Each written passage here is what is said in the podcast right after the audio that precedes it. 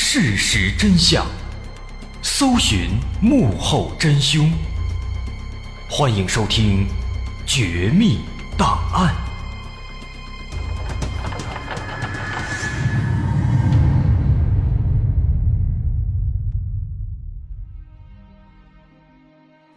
还原事实，探索真相。欢迎继续关注《绝密档案》，我是大碗。在上节咱们说到。寻找楚云和芳芳的过程非常曲折，先是发现疑似有人在跟踪他们，接着发现楚云可能约了网友见面，但是刚要调查，他家的电脑又突然坏了。更刺激的是，发现了一栋可疑的房子，房子里有狗叫声和女孩的哭声，而警方赶到之后，房子里却什么都没有。最终在事发第五天，一位采蘑菇的老人。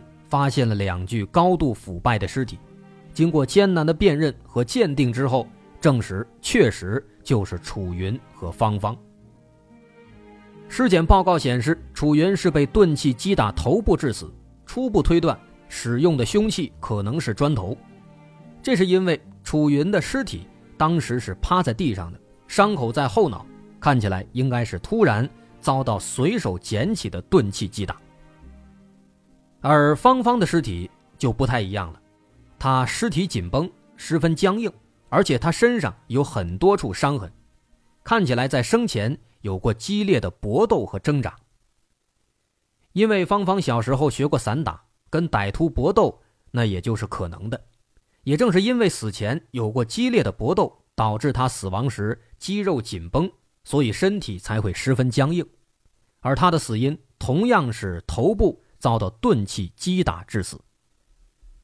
现在尸体的发现让这起案子进入了全新的阶段，尤其尸体情况惨不忍睹，这让所有人心里都感到非常不安。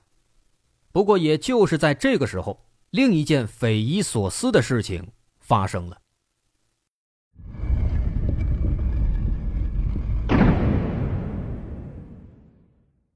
楚云的表姐。突然找到警方，说了一件这样的事情。他说自己和妹妹楚云关系非常好，在楚云失踪之后，更是一连好几天都梦到了楚云。这本来是日有所思，夜有所梦，但就在发现尸体几天之后，表姐做了一个这样的梦。她再次梦到了楚云，楚云对她说：“是八大处山下的一个算命的杀害了自己，对方年龄在四十岁左右。”很高，很瘦，头发还有一点背头。在第一次做这个梦的时候，表姐没有在意，毕竟日有所思，夜有所梦嘛。可是渐渐的，表姐发现，她连续两三次都梦到了这同一件事情，所以她才把这件事儿告诉了警方。那托梦这样的事儿呢，那都是玄学。虽然曾经的确发生过一起神奇的案子，我们曾经也说过。说有一个男的被杀了，但是他的尸体一直没有发现。后来姐姐做梦梦到，那个弟弟跟他说，说他的尸体在什么什么地方。那最终警方根据这个梦，还真就找到了尸体。但这样的事儿呢，千年一遇，大概率也是巧合。因此警方一开始没有在意，而是安慰表姐不要太难过，要调整好心态。本来以为这事儿就这么过去了。但让大家万万没有想到的是，楚云的父亲几天以后来了解案件的进展，无意间听说了表姐做的那个梦。父亲听完之后啊，吓了一跳，他说自己也做了一个一模一样的梦。在梦里，女儿告诉他自己是被山下的一个算命的杀害的，就连对这个人形象的描述也如出一辙，啊，都说很高很瘦，年龄在四十左右。唯一不同的是，在父亲的梦里，楚云说这个算命的住在附近的一个山洞里，而在表姐的梦里却没有说这句话。虽然俩人的梦有那么一点点细微的差异，但这么多的相同之处也确实太过诡异了。如果说只有一个人梦到了，那很正常，日有所思，夜有所梦。可是两个人都梦到一样的场景。而且绝大多数情节都是一模一样的，这怎么可能呢？起初，警方觉得这俩人可能在编故事，可能为的是催促警方尽快破案。不过转念一想，大家都是成年人了，有话直说，没必要玩这个呀。但无论如何，也是为了让人家安心，警方还是对表姐和父亲说的情况做了调查。可是忙活了大半天啊，发现八大处的山下根本就没有算命的，在山上，在一些景点里面倒是有，但是那是在山上啊，跟梦到的内容就不一样了，而且在山下面也没有找到山洞。所以说，这俩人虽然是做了一模一样的梦，那现在呢？可能它就是一种冥冥当中的巧合，没有发现什么线索。那其实抛开这个神奇的梦不说啊，这起案子里还有其他很多很多匪夷所思的细节。不过当年警方对这起案件公布的资料不多，因此有一些内容是当时目击现场的群众说的，还有一些是家属说的。家属说的可信度高一些。但是那些目击现场的群众说的，可能就存在一些偏差或者不实之处。这里面最受关注的一个细节，是有关尸体的情况。当时目击现场的群众说，说两具尸体身上有一些器官不见了，什么器官呢？比如肾脏，都被挖走了。但是警方当时并没有公布这个情况，而且这个说法也查不到相关的报道。更看不到一些他们拍下的照片，所以说是真是假很难说。不过对这件事儿呢，楚云的表姐后来在网上发了一个帖子，她说，尸体肾脏是不是被挖走了，她也不清楚，因为这件事儿需要尸检才能知道。如果是群众们看了一眼就认为肾脏被挖走了，其实这可信度不高。但是楚云的表姐说，尸体。确实遭到了严重破坏，而且尸体的情况也的确非常诡异。因为就像我们之前描述的，尸体头部是非常吓人的，腐烂严重，而且头皮剥落。说当时在尸体火化之前给化了个妆啊，好让这个尸体看起来正常一些。但是即便化了个妆，都显得非常恐怖。那这一点，这至少可以说明凶手非常残忍。绝对不是单纯的要杀一个人，他肯定还有一些别的癖好。此外，在其他方面，警方曾经也列了这么两三个嫌疑对象。首先是楚云的前男友，但事后调查发现，这个前男友没有作案时间，因此直接排除。那后来通过排查呢，警方还发现，在西山林场有一个护林员，他有作案时间，没有不在场证明。而且案发当天早晨，他去过发现尸体的那片地方。最重要的是，这个人，他一直没有通过测谎测试，每次测谎都显示他没有说实话。那这样看起来好像他很有嫌疑，但是在进一步调查之后，警方没能找到确凿证据。而且护林员在山上值班，基本上都是一个人，他没有不在场证明，这也是很正常的。更何况，我们之前也多次提到了，测谎结论只能作为参考，不能作为证据，因为他经常是不准的。所以，最终警方排除了他的嫌疑。所以说，这起案子调查过程是相当曲折的，再加上这里面离奇的成分非常多，警方当年透露的消息呢也很少，所以这起案子瞬间就成为了北京市的一大悬案。警方曾经悬赏十万征集线索，但是一直没有更大的进展。这起案子后来被人们称作是八大处双尸案。其实这个事儿呢，并不是发生在八大处的，尸体发现的地点是在八大处北边的陈家沟，它不属于八大处的范围。但因为俩女孩当天确实是去八大处爬山了，再加上这儿呢本身名气比较大。所以顺理成章的就成了八大处双尸案了，这也是这名字的由来。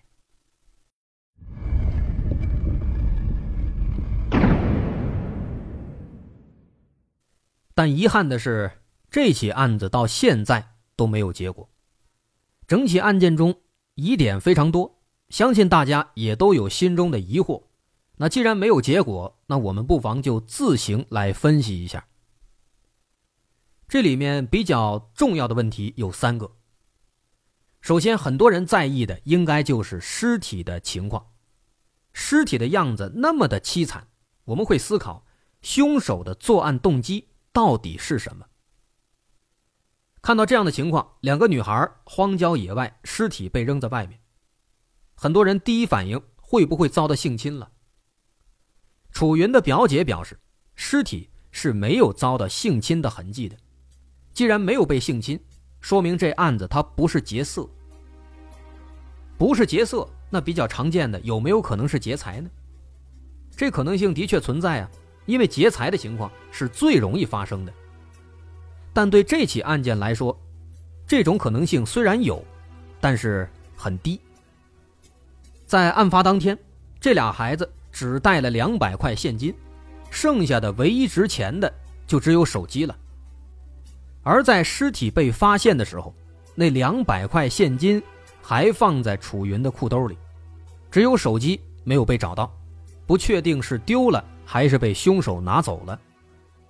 但如果说真的是为了钱才杀了两个孩子，那凶手不可能会留下现金而只拿走手机啊。所以说这案子劫财的可能性很小，可以忽略不计。那么现在，不是劫财，也不是劫色。这最常见的两种可能性都排除了，那凶手为什么要杀人呢？这时候就要提到刚刚我们说的一种猜测了。之前有村民说说死者的器官不见了，这个情况没有得到警方证实，而且也没有一些证据能够表明。但如果果真如此，那么凶手就有可能是为了摘取人体器官才杀人的。如果是这样的话，其实就比较好解释了，而且两个女孩比较年轻，比较健康，这也符合条件啊。但就像我们刚说的，没有官方证实，而且，如果说尸体里面少了一个肾脏，那你在外面看是很难看出来的，所以这种可能性呢，也只是停留在猜测阶段，目前没有办法证实。这是第一个问题，有关尸体的情况。第二个问题跟尸体也有关系。尸体发现的地点，它很可能不是第一现场。为什么这么说？因为当时在前几天展开搜救的时候，死者家属曾经去过陈家沟的附近。楚云的母亲也明确表示，发现尸体的那条小路，当时他经过了好几次，但是没有看到有尸体。同时，我们还要注意，尸体是高度腐败的。这说明他们遇害已经很多天了，那这两者结合，我们可以得知这个地方很可能就不是第一现场。因为如果是第一现场的话，那么必然是在发现尸体的前一两天才刚刚遇害，但如果是那个时候遇害的，那尸体怎么可能会高度腐败呢？虽然当时是夏天，虽然当时下着小雨，但也不可能说两天一天。就腐败成这个样子，这不太可能。所以说，很可能是凶手在其他地方作案之后，在这儿抛尸。那么，凶手为什么要抛尸？第一现场又在哪里呢？问到这个问题，我们肯定会想到楚云的同学们在七月二十九号发现的那栋奇怪的房子。那栋房子在什么位置呢？它在陈家沟往南的半山腰上，这个位置也不属于八大处，但这个位置距离尸体被发现的地点不远，步行一个小时就到了。那既然当时同学们很确定听到有女孩的哭声，那么那个房子有没有可能就是案发的第一现场呢？毕竟后来警方在屋子里发现了一些绳子和报纸。这些东西看起来的确有可能是作案的工具。那警方后来对这栋房子也做了更详细的调查，但是一直也没有公布其他信息。那么会不会在这房子里其实隐藏了一些重要线索呢？那这一点啊，如果我们仔细去思考一下，我们应该是能够意识到的。这房子它大概率是没有问题的。为什么呢？我们需要捋一捋时间线。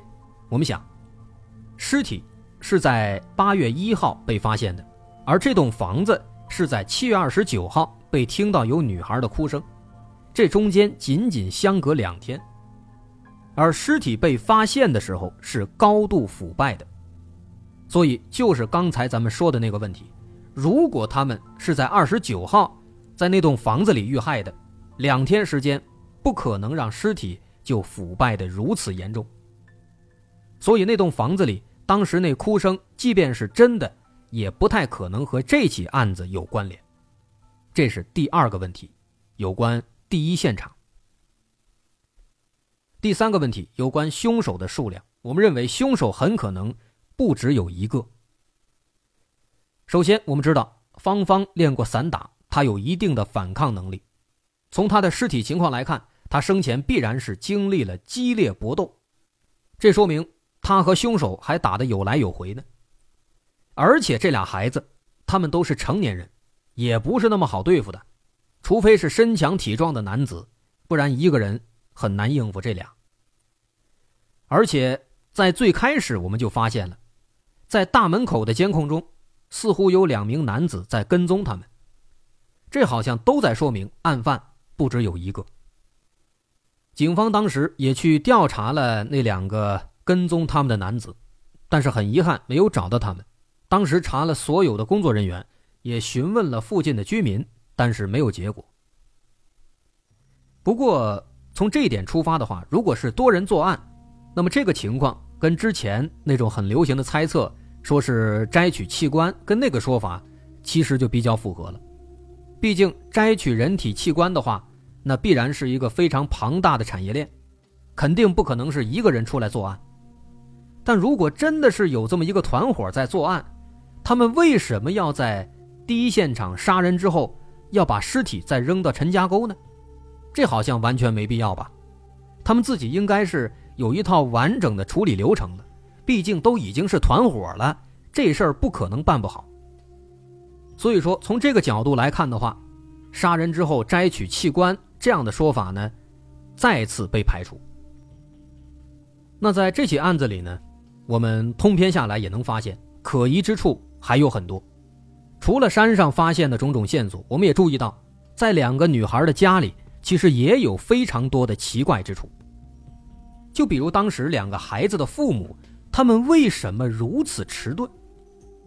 平时俩小时就能爬完的山，都一上午了还没回来，手机又关机了，家长愣是不着急，一直到了晚上才开始找。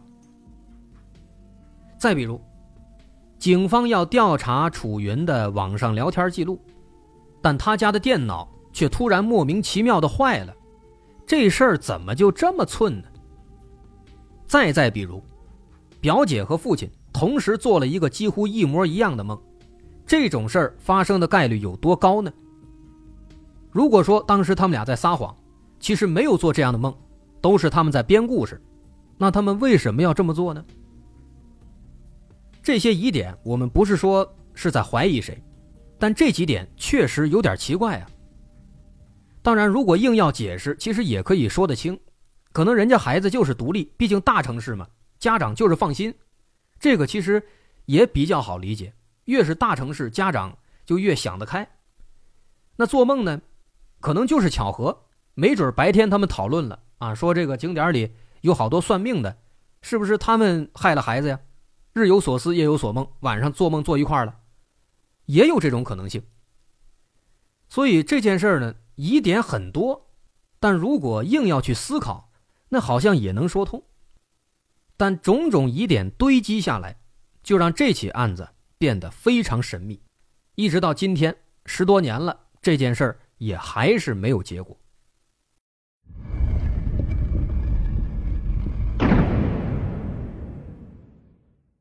其实，在北京附近的山上出过很多起类似的悬案了，除了咱们之前说过的任铁生老师失踪事件。比较有名的还有一个台湾六旬老人爬山失踪事件，这件事儿也很相似。